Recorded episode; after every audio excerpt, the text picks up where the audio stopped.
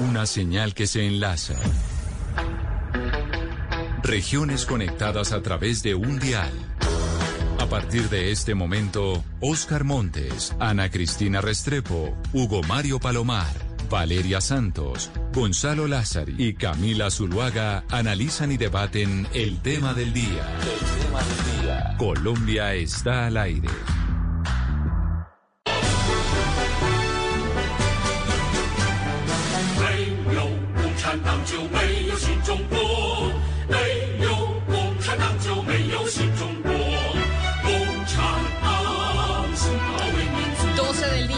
Minutos. Gracias a ustedes por seguir conectados con nosotros aquí en Mañanas Blue. En este momento vamos a empezar a hablar de nuestro tema del día, que tiene que ver con el cumplimiento de los 100 años de la fundación del Partido Comunista Chino. Han pasado pues 104 años desde que el comunismo se puso en práctica por primera vez y pues hoy hablaremos uno con académicos para entender un poco la historia del, del, Partido Comunista y del comunismo en sí y líderes latinoamericanos de partidos comunistas en nuestro continente. Saludamos especialmente también a nuestros televidentes a través de Noticias Caracol Ahora, el primer canal digital de noticias en Colombia. Y como les decía, el tema del comunismo eh, se sigue discutiendo mucho en América Latina y genera un montón de polarización, pero creo a veces que lo entendemos poco. Y por eso yo he querido invitar hoy a quien fue mi profesor cuando yo estaba hace muchos años en la universidad, el profesor de filosofía de la Universidad de los Andes, el doctor Sergio de Subiría. Profesor Subiría, bienvenido a Mañanas Blue. Qué placer tenerlo con nosotros. Gracias por acompañarnos. No, no, muy contento, Camila. Un abrazo muy grande a mi ex estudiante, hoy en estos medios, una gran estudiante y además a toda la audiencia.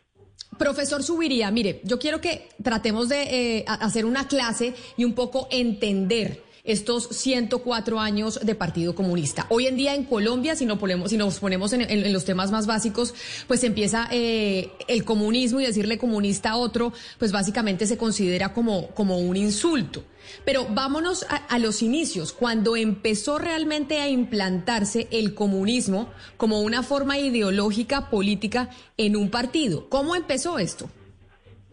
No, es una larga historia. Uno podría decir brevemente que hay como tres grandes momentos de la idea comunista, ¿no? El primero, que es antes casi de la modernidad, que es el valor supremo de la comunidad, lo común, como un principio que une a los seres humanos gracias a la igualdad. Un segundo momento que es tomado por Marx y Engels ya en el siglo XIX, donde aplican el término a sociedades capaces de autoorganizarse, orientar sus energías y terminar la explotación del hombre por el hombre, ¿no? Y un tercer momento que es la fundación ya en el siglo XX de lo que podemos llamar el comunismo de Estado o los estados comunistas. Es conveniente siempre hacer esa triple distinción entre los orígenes muy antiguos del comunismo, lo que es la idea de Marx y Engels sobre el comunismo y la existencia concreta a partir de 1917 del primer Estado de obreros y campesinos en la Unión Soviética y todo el siglo XX las experiencias de los estados comunistas del siglo XX. Pero entonces ahí me parece importante que usted nos haga una diferenciación y nos explique precisamente en qué se distinguen ambas eh, posiciones y estados comunistas. Y es, los más importantes que, han existido en el mundo es el Partido Comunista Chino, que hoy cumple 100 años y está más vigente que nunca, pero también la Unión Soviética, que con la caída del, muro de Berlín, pues acabó esa, esa visión eh, y esa aplicación del, comunismo en esta región. ¿Cuál es la diferencia entre uno y otro? Y, y cómo se aplicaron en América Latina y cómo nos influenciaron a nosotros aquí en nuestro continente.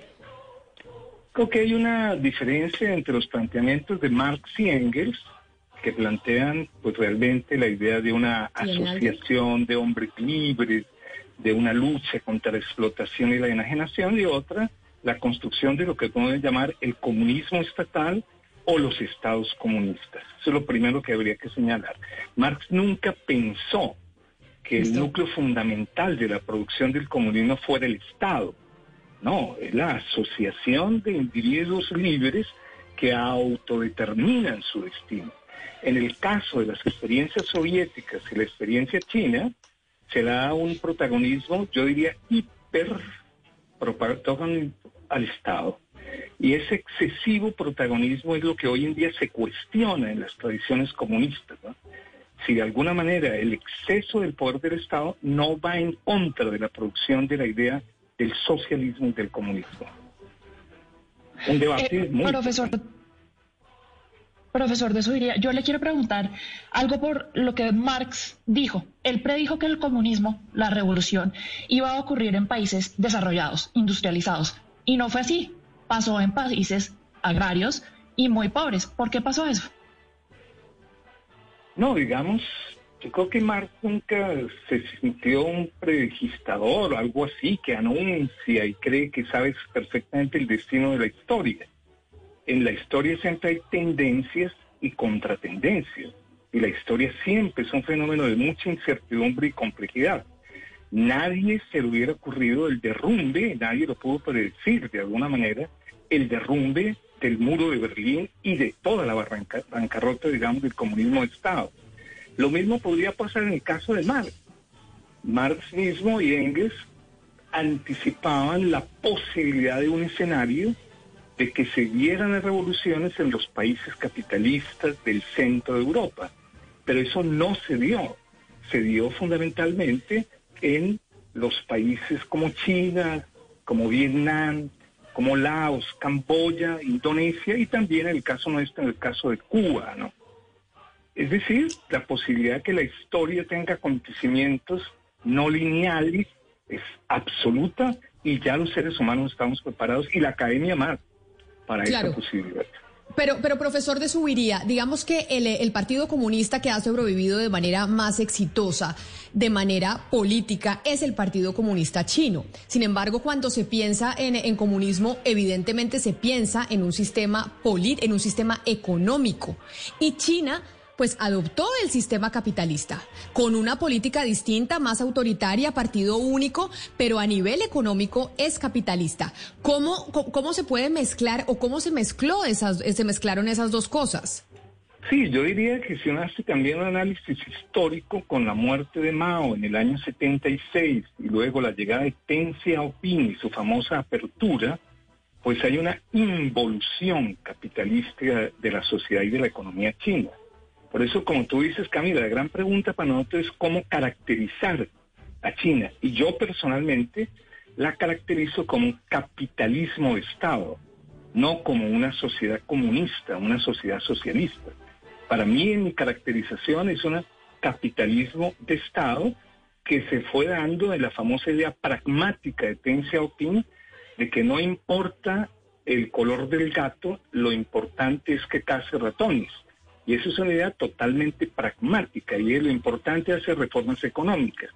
Yo creo que estamos viviendo una involución de ese proceso hacia el capitalismo y para mí empezó con Deng Xiaoping y su apertura y reforma. Algunos pensarán que es una sociedad socialista. Yo no creo que China sea una sociedad socialista hoy. Sería algo que va en contra de la investigación académica contemporánea y más si lo compara uno con el proyecto de Marx, Engels, Rosa Luxemburgo y demás, y también con Mariátegui y todos nuestros pensadores latinoamericanos.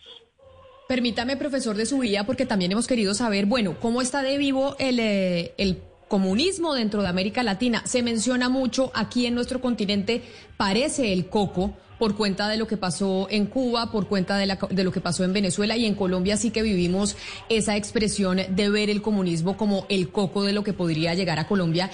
Y hemos invitado al secretario del Partido Comunista de Uruguay, al doctor eh, Juan Castillo. Señor Castillo, bienvenido a Mañanas Blue. Qué placer tenerlo con nosotros aquí hablando con Blue Radio en Colombia. Bueno, muchas gracias, el gusto es mío, pero yo no tengo el título de doctor, yo soy mecánico, simplemente trabajé siempre de mecánico para sumar en mercado. No, es que aquí nosotros en Colombia tenemos la maña y sí nos, y sí nos corrigen un montón de decirle doctor a todo el mundo, así no tenga doctorado. Por, es como, como decir licenciado en México. Pero entonces le digo, señor Castillo, bienvenido. Bien, muchas gracias, muchas gracias, muy amables.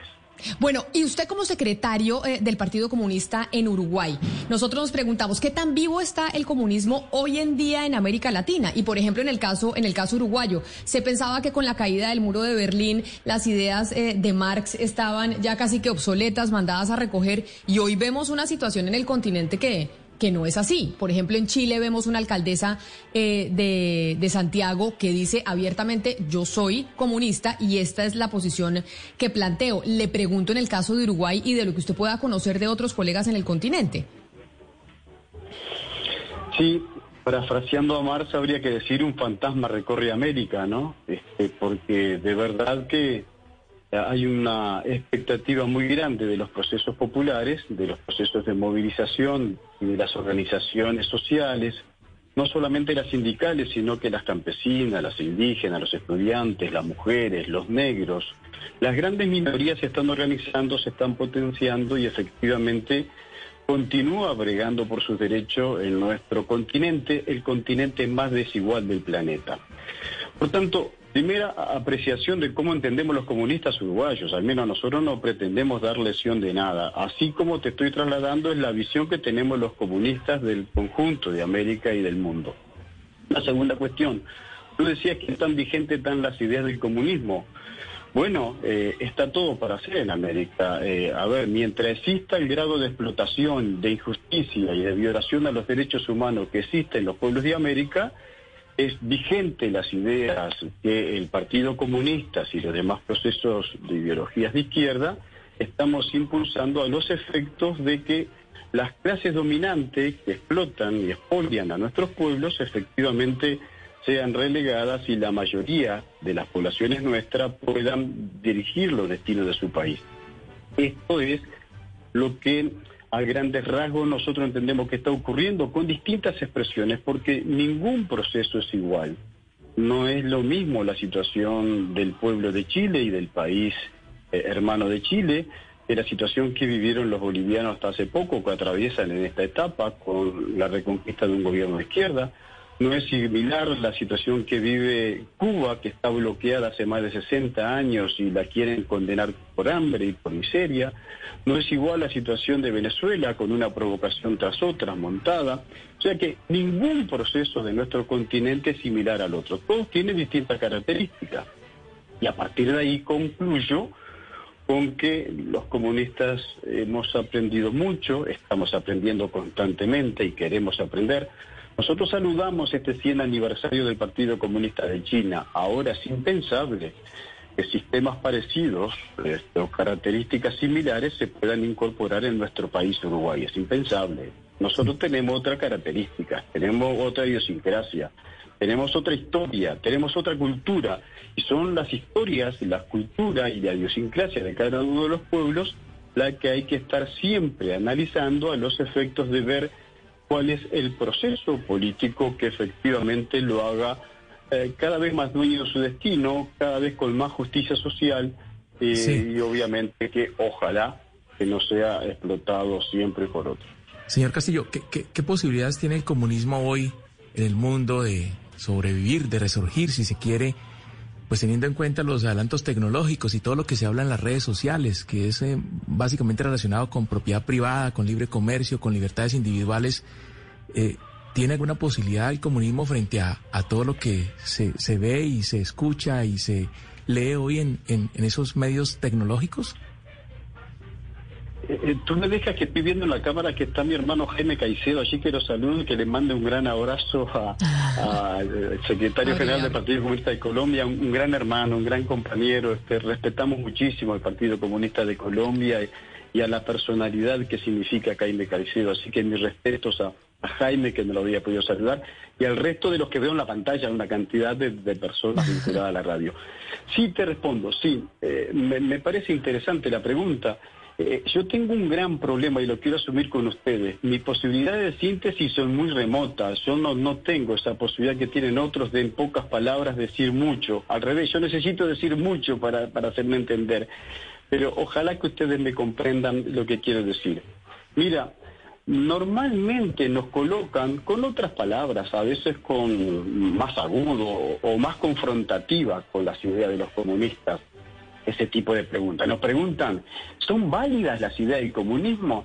Este, ¿Tiene posibilidades de triunfar? Mira, eh, el capitalismo lleva 150 años de ventaja y no está dando solución a la humanidad. En este mismo momento que estamos hablando, hay millones y millones de niños que están pereciendo de hambre en este planeta que se tira el 30% de la comida que se elabora. En este momento que estamos hablando nosotros, durante el, programa que dura media hora, hay gente que no tiene agua potable para tomar y que muere por necesidad de agua potable. En este momento que estamos hablando y que estamos conmemorando los 100 años del Partido Comunista de Chile y los aniversarios centenarios de casi todos los partidos comunistas del mundo, fíjate que eh, todo el planeta está preocupado por la pandemia que origina la aparición del COVID-19, de un nuevo virus, y sin embargo, los procesos capitalistas, el imperialismo, siguió creciendo cada vez más su riqueza y queriendo cada vez más agredir al resto de los pueblos, mientras la humanidad se debate entre si me vacuno o no me vacuno, si vivo o no vivo, qué expectativa de vida tiene, le importa poco al capitalismo y al imperialismo, a los grandes países imperialistas. Entonces, sí que tenemos vigencia, sí que tienen valor nuestras ideas. Nosotros, no necesariamente para que 100% como pensamos.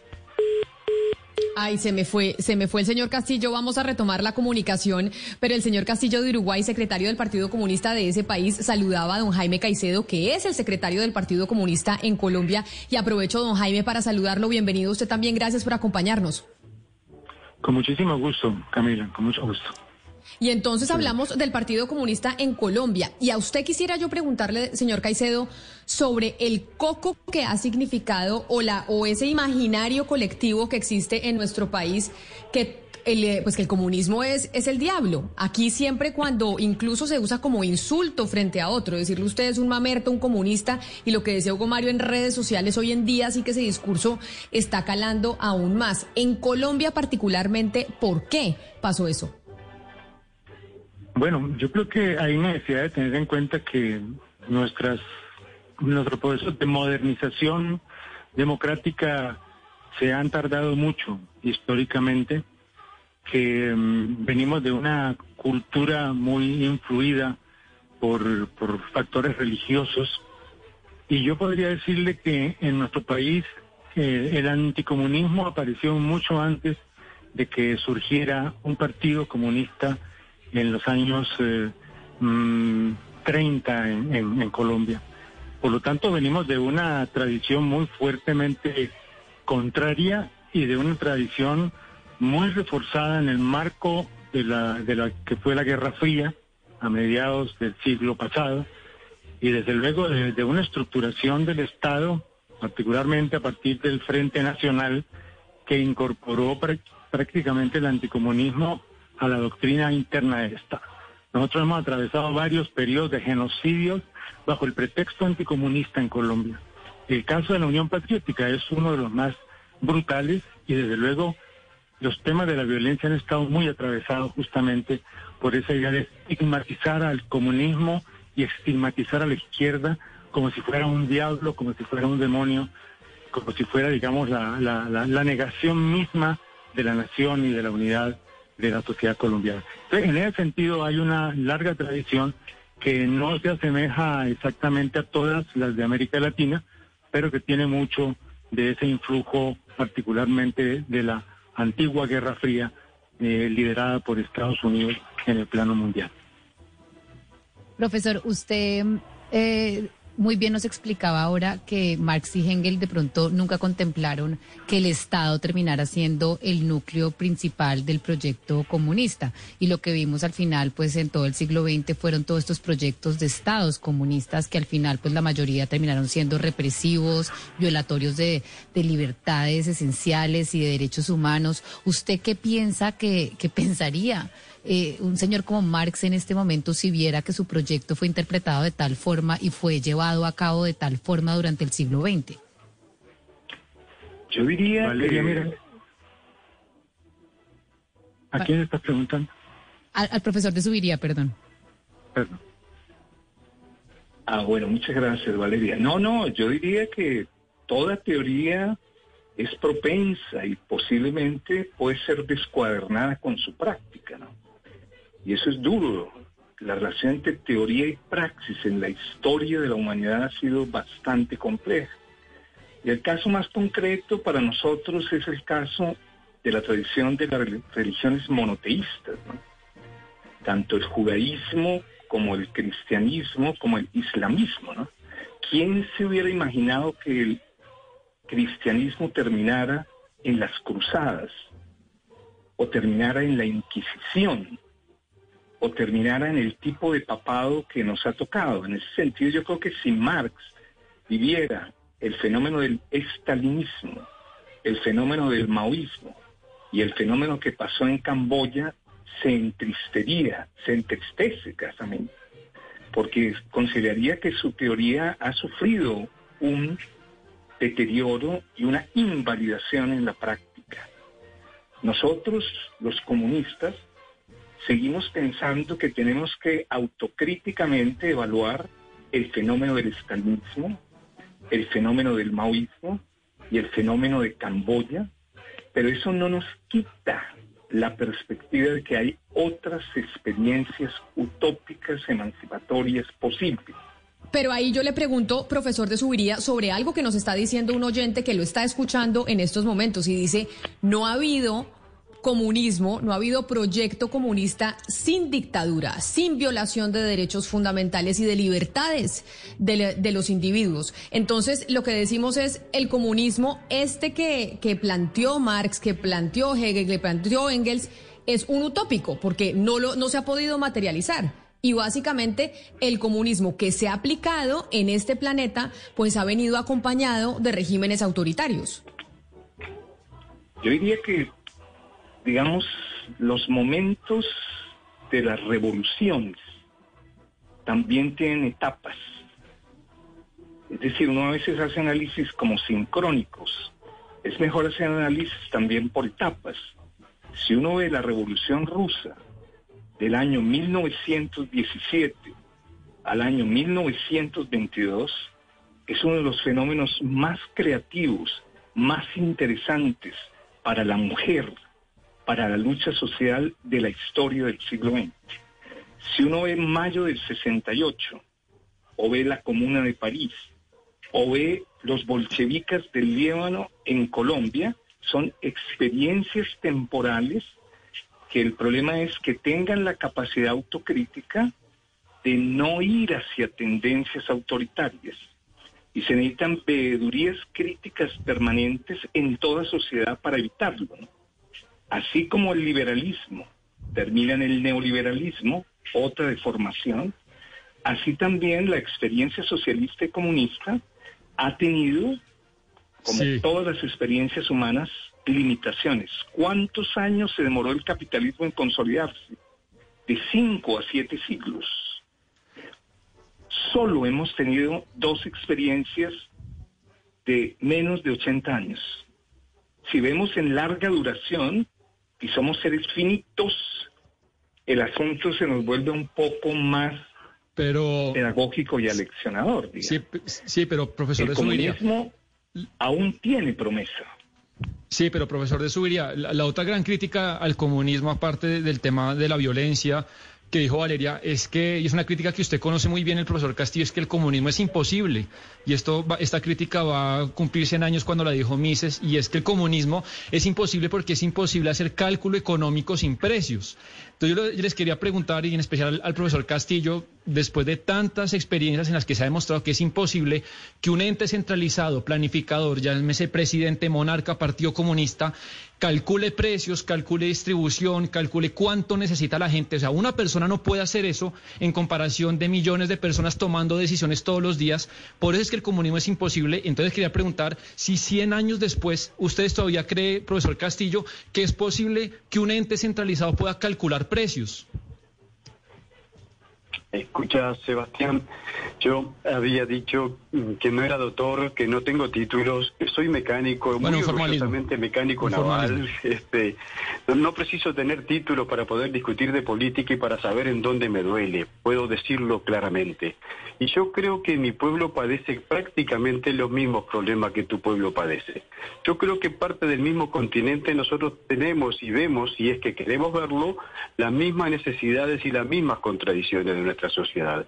Yo no preciso saber mm, matemáticamente ni científicamente qué es lo que va a pasar con los precios mañana. Me alcanza con saber y puedo afirmar de que Colombia no vive una dictadura en este momento y sin embargo nunca la califican o no se descalifican no siendo una dictadura, siendo un partido electo democráticamente, pero de concepciones de derecha, reprime a su pueblo, no respeta los derechos humanos, ni siquiera respeta las cláusulas de paz de eh, que tanto esfuerzo hizo el pueblo. Claro, profesor Castillo, la yo- eh, yo sé que mi país tiene- No, tiene no, muchas deja- falencias. Déjame que te responda. de- No, claro, Déjame que te responda pero es que usted- tranquilamente, usted porque siento tú que no puedes me está hacer la pregunta y Sí, yo señor. puedo responderte tranquilamente, tranquilamente, sin ningún tipo de problema.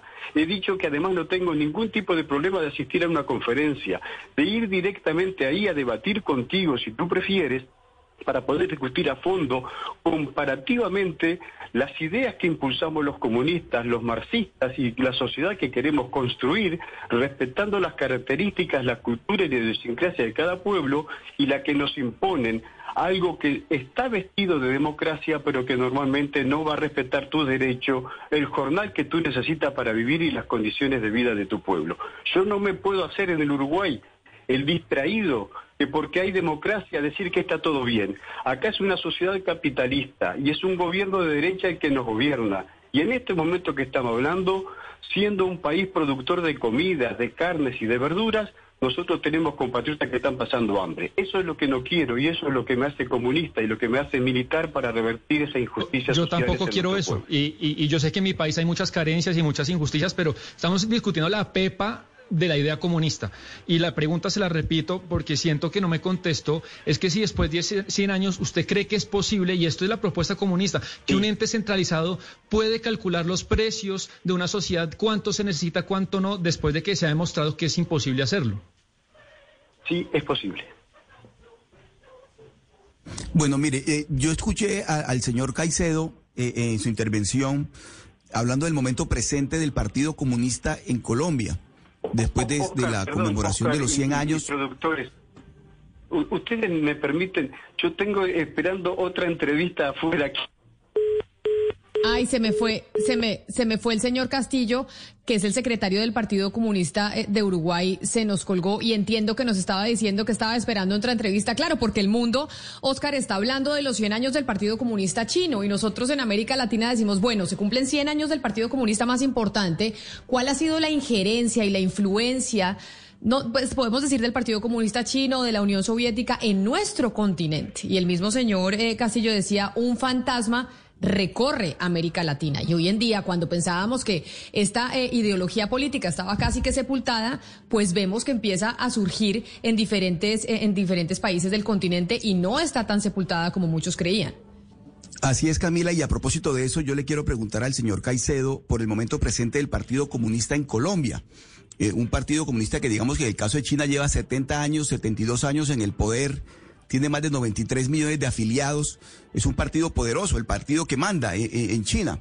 Pero en el caso colombiano, señor Caicedo, eh, ¿usted no cree que también buena parte de la culpa que tie- de lo que está ocurriendo con el Partido Comunista en Colombia, de ser, digamos, un partido marginal desde el punto de vista electoral, tiene que ver con esos conflictos internos que durante décadas vivieron los, los miembros del Partido Comunista entre la famosa línea Pekín y la línea y la línea Moscú. Es decir, hay una división que duró décadas y que nunca se pudo dirimir y terminó afectando directamente al Partido Comunista hasta el punto de que hoy en día el Partido Comunista en Colombia no tenga ese, es- ese músculo electoral que, que sí tiene, por ejemplo, en Chile y en otros países. Bueno, ciertamente hubo una influencia hace muchos años de estas divergencias en el plano del movimiento comunista internacional en el seno del Partido Comunista Colombiano. Pero eso fue un tema que de todas maneras eh, fue superado por los fenómenos históricos y no, eh, digamos que, que, no es el fondo del problema en la, en la realidad colombiana. En Colombia hay distintas corrientes, digamos, que se reclaman del socialismo y del comunismo, eh, y una de las características que hay es que esa, la lucha por, por abrir un espacio democrático en el país, el Partido Comunista lo asumió en la idea de apoyar la iniciativa de una solución política de un larguísimo conflicto armado en nuestro país, que eh, logró por lo menos alcanzar un acuerdo final de paz en 2016 y que yo creo que es de todas maneras un gran esfuerzo del pueblo colombiano por encontrar una vía democrática al desarrollo de ideas nuevas y de ideas de justicia social que son fundamentales en la idea del comunismo. Yo creo que en ese sentido hay que tener una mirada, digamos, un poco más mm, plural sobre el desarrollo de las ideas democráticas y de las ideas de la izquierda en Colombia, incluidas las ideas socialistas. Yo quiero, yo quiero que nos vayamos un poquito al, panorama político en estos momentos en, en, el país. Y quiero usted, profesor de Subiría, desde la teoría, entender si aquello que se está vendiendo en, en, la discusión pública es real o no. Nosotros vemos un país completamente polarizado y vemos, por ejemplo, senadoras como la, la doctora María Fernanda Cabal del Centro Democrático asustando, y yo digo asustando porque es la estrategia política que utiliza, con decir que aquí a Colombia se lo quiere tomar el comunismo, que aquí el comunismo se quiere tomar al país y que al país se lo quiere tomar el comunismo a través de figuras como por ejemplo Gustavo Petro o como a través de figuras como la de Iván Cepeda. Y por eso le digo que me gustaría trasladar la teoría a la práctica.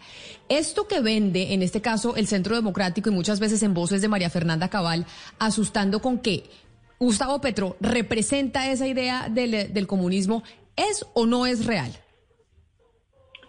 Yo diría, bueno, primero que es muy importante que ustedes contribuyan al análisis de la situación colombiana.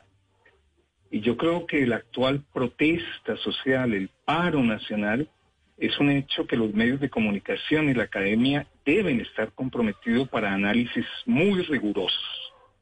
Ese es el primer tema. Es decir, debemos seguir profundizando qué es lo que le pasa a los jóvenes en la cabeza, en la mente, en la esperanza, en el horizonte del amor, el afecto, las expectativas, la cultura, el arte. Dos, la construcción social del miedo es una estrategia uribista que proviene desde el primer gobierno del expresidente. El expresidente Uribe, como lo digo yo en la Comisión Histórica del Conflicto y sus víctimas, se metió en la lógica de la guerra preventiva contra el terrorismo del año septiembre de 2001 y ha sido un experto manipulador de el miedo, la guerra, el odio y la violencia. ¿Qué sería lo más sano para una sociedad? Que pudiéramos seguir hablando entre nosotros y nosotras como si fuéramos adversarios, pero no enemigos. Que podamos hablar comunistas, socialistas, liberales, cristianos. Pero cuando la lógica es convertir al otro en enemigo para ser eliminado, una especie de furia de compulsión de destrucción, pues la política se desborona. yo, lo yo, lo entiendo, Yo creo que eh, esa famosa polarización, pues de alguna manera, pues, yo siempre la pongo entre comillas, una cosa es hacer debates, polémicas, que eso sería muy sano para la sociedad colombiana. Otra cosa es la estigmatización del otro, del que piensa diferente a mí, en ese sentido, ahí sí caemos en lógicas de miedo, de odio y de resentimiento. Eso es lo que no debemos fomentar. Por eso, y por eso yo le, preguntaba al, señor Caicedo sobre la estigmatización y cómo muchas veces en Colombia incluso eh, poner a alguien dentro del espectro comunista en nuestro país ha sido una ofensa y ha sido eh, una estigmatización. Pero ahí es donde yo le hablo entendiendo la teoría, el proyecto político que vemos hoy planteado en, en el eh, senador Gustavo Petro o digamos en Iván Cepeda para no ponerlo en una en una sola cabeza. Ah, sí no, obedece yo- a las lógicas Camila. comunistas Sí. y a la teoría de lo que se planteó como el comunismo eh, desde hace 104 años. Si uno lo plantea en el programa de Petro, en el programa de Iván Cepeda, es evidente para un análisis académico que no es un programa ni socialista ni comunista. Y ahí tú tienes completamente la razón. Por eso hay que invitar a leer más, a discutir más. Si uno lee literalmente sus programas, son programas que, por ejemplo, yo no comparto. Son programas de industrialización, modernización. Y yo personalmente como académico creo que lo más negativo para el país son procesos de industrialización que destruyan la naturaleza, que destruyan la madre tierra, que destruyan, y por eso me he venido a vivir a, a Cartagena, porque creo que yo quiero colaborar desde los territorios a la construcción de la paz. En ese sentido me parece que de alguna manera hay que tener una conciencia que sí tienen los jóvenes de hoy, los que están en las barricadas, y es más ecología, más aire, más agua, más plantas, más animales. Y creo que mi generación fue absolutamente indolente, antiecológica. Por eso quiero tanto a los jóvenes de hoy, porque entienden mucho más un comunismo ecológico, una ecología política. Puede que no le pongamos el nombre, entre comillas, pero un sentido de lo común, lo colectivo y de la defensa de ello para las próximas generaciones por venir. Es una justicia intergeneracional. Yo no puedo arruinarle a mis hijos, a mis nietos, que tengan este hermosísimo país. Y hay una especie de tradición ecológica comunista también. Porque el comunismo son varios comunismos, como varios liberalismos, como varios marxismos. Claro. Por eso cuando Sebastián dice que él cree que el comunismo siempre planteó un orden central, esa es una lectura de Marx, yo no la comparto. Marx nunca tuvo nostalgia de centralidad del poder, nunca. Sí. Pero bueno, eso es un debate largo, güey. Qué pena. Claro que sí. Yo, yo quiero hacerle esa, esa pregunta a, a Jaime Caicedo. Se, se la hago incluso de otra forma, señor Caicedo. Estamos a, a- a menos de un año de las elecciones presidenciales. Hoy ustedes, los comunistas en Colombia, eh, mirando la baraja de candidatos a la presidencia, ¿con cuál se identifican más y por qué? No, el Partido Comunista, eh, conjuntamente con Unión Patriótica, hace parte de una, una propuesta que se ha denominado de pacto histórico. Y se está trabajando en función de unir muchos esfuerzos, muchas vertientes de la izquierda, muchas miradas que van más allá simplemente de, de cambios cosméticos y planteamos la necesidad de una ruptura democrática en este contexto de, de- de sociedad en donde eh, bajo la figura de la represión se ha martirizado a, a decenas y centenares de jóvenes en este país y de resistencias populares en distintos barrios de nuestras ciudades, particularmente en Cali y en otras ciudades del Claro. occidente. Yo creo que en ese sentido eh, hay una aspiración de un gran cambio en nuestro país y ese gran cambio necesita de todas maneras una visión de transformación que no puede reducirse a un simple gobierno, que tiene que plantearse la idea de una transformación de mayor profundidad en la sociedad colombiana. Claro, pero, pero en términos más claros, entonces Gustavo Petro va a ser el candidato del Partido Comunista. No es así. La Unión Patriótica propuso el nombre de Gustavo Petro como un precandidato para discutir en el marco de una consulta entre muchas, seguramente, candidaturas alternativas. Lo que nosotros decimos es que este régimen actual, en estas condiciones de violencia y de persecución hacia los sectores de la juventud y los sectores populares, no puede continuar en Colombia y que es necesario buscar una alternativa y que esa alternativa no puede ser simplemente el miedo a, las ideas nuevas, a las transformaciones democráticas o a las ideas socialistas.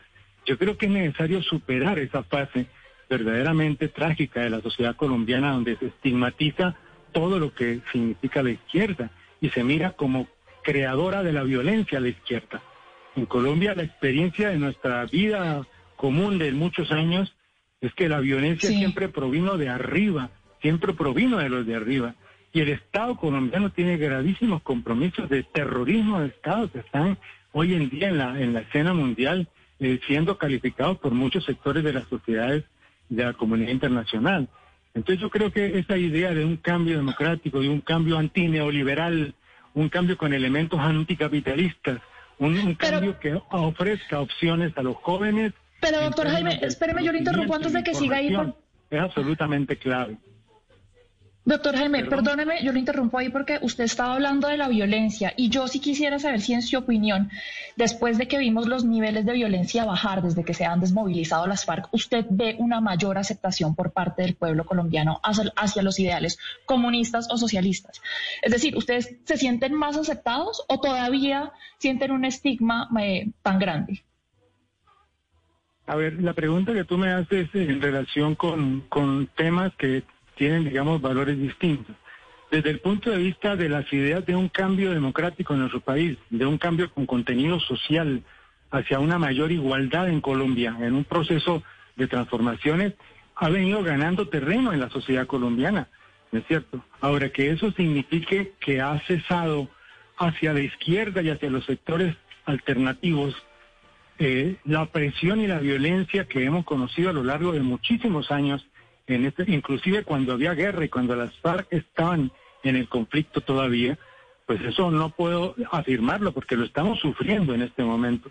Y yo creo que eso hace parte de una visión del Estado que pretende continuar con esto. Nosotros pugnamos por un cambio profundo en la sociedad colombiana. Yo creo que hay, que hacer muchos programas para entender el, comunismo, para entender lo que plantea esa ideología política de la que tanto se habla en nuestro país en medio del debate político, pero creo que todavía no lo hemos podido comprender y no lo conocemos a profundidad.